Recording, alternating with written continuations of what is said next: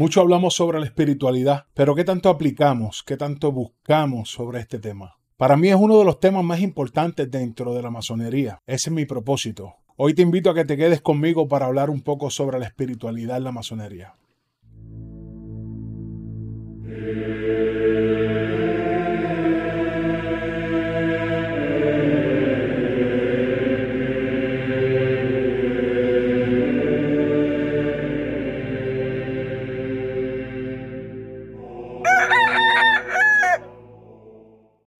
A few moments later.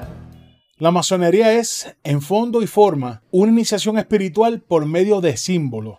Resulta complicado y un poco resbaladizo transmitir el mundo iniciático porque este es un mundo interior que ocurre en el fondo del alma de cada masón. Carl Jung, el gran pensador del psicoanálisis, sostiene que el símbolo se expresa en mil lenguas a la vez y penetra en el subconsciente colectivo, despertando allí arquetipos que provocan energía psíquica de poder impredecible que son capaces de influir en la conducta de los individuos. El masón es un ser que vive desde su iniciación sujeto a los símbolos que la orden le presenta. La interpretación surge de dos caminos, la objetiva y la subjetiva. La significación subjetiva es la que nosotros asociamos más y mejor al carácter y al espíritu de la iniciación y es la que más profundas huellas deja en el alma. El sentido profundamente espiritual de la masonería es consecuencia de la esencia de nuestros símbolos y es justamente la proclama de nuestros refundadores en el 1717, cuando proclamaban en las constituciones de Anderson que la naciente institución debía ser el centro de la unión donde pudieran convivir los hombres de todos los credos religiosos, filosóficos e incluso políticos, amén de que las diferencias de rango y clases tampoco importaban para admitir a un hombre en el seno de las logias. No bastaban más requisitos que el hecho de ser libre y de buenas costumbres, con oficio o profesión civil honorable, que les permitiese una posición holgada para cubrir los compromisos con la orden. Por supuesto, el requisito más importante, creer en Dios. La vocación espiritual del masón moderno le viene por inspiración del precepto fundamental de la orden, la existencia de Dios como gran arquitecto del universo. La intención en cada tenida, al abrir los trabajos, de dedicar estos a su nombre y gloria, le reportan al masón momentos de sublimación religante, ajena a dogmas e imposiciones de terceros, pues él, por virtud de la iniciación, reconoce y va reconociendo en su fuero interno la más viva representación de la divinidad asumida por la categoría de la convicción y la fe. Esta espiritualidad también reconoce el cotidiano compromiso que el masón tiene de construirse, asimismo arrancándole a la nada la parte que día con día pasa a formar parte esencial de su existencia y nutre su vida cotidiana. El masón, como el hombre, no es, sino que va existiendo sucesivamente cada uno de sus días. La espiritualidad masónica es en este sentido una posibilidad de liberación y también de colocar el hombre en las nuevas condiciones del mundo abierto. Plenamente consciente de la pluralidad y diversidad humana, cabalmente dispuesto a convivir con ella en un contexto de tolerancia y comprensión, pero al mismo tiempo de la responsabilidad. La masonería le ofrece al mundo un ambiente de convivencia ecuménica, en el sentido griego del término lo que es universal y extensible a todo el mundo.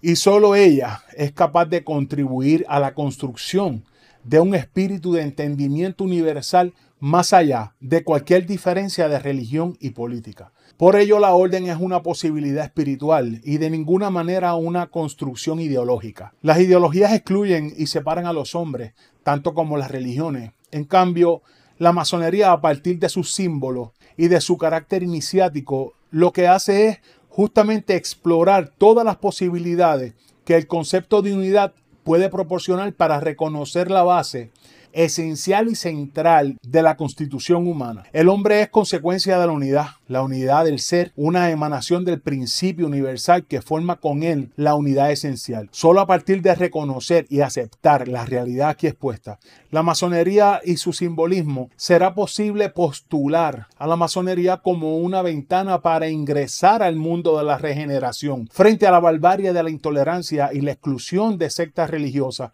partidos políticos, homofobia de todos los géneros, desprecio a los derechos humanos y a los grupos vulnerables de la sociedad, ya étnicos o ya por minusvalidez. La masonería es el centro de la unión. Esta posibilidad constituye, sin duda alguna, un eje fundamental de espiritualidad en las sociedades modernas y de consumo, abiertas y globales, la espiritualidad así concebida no es una espiritualidad de alejamiento del mundo, sino de acercamiento al mundo. No es una exaltación mística, sino una vivencia plena de los problemas sociales y humanos. Es, en suma, una forma de acceder al mundo profano armados con valores, símbolos y significados, y no un distanciamiento cómodo al retiro de la meditación y a la contemplación. La espiritualidad masónica es un compromiso con el mundo y es una responsabilidad definida como la inclusión de todo y la exclusión de nadie. Y esta idea es una idea iniciática que nos viene como consecuencia de comprender la unidad del ser y de forjar la existencia del hombre como una manifestación de Dios, el gran arquitecto del universo. Solo cuando nos asumimos criaturas del todo, nos asumimos también como hermanos en el todo, profundamente, espiritualmente, coligados con la naturaleza y el entorno. Por ello, la masonería es también un espacio de comprensión del ambiente natural y un llamado a su conservación para lograr el ideal de la fraternidad sálmica. Vivir juntos y en armonía, los hombres, los seres del mundo natural y los entes del universo. El hombre lo proclama la sabiduría iniciática, es un funtor en relación con el mundo, es la parte de la relación con el todo.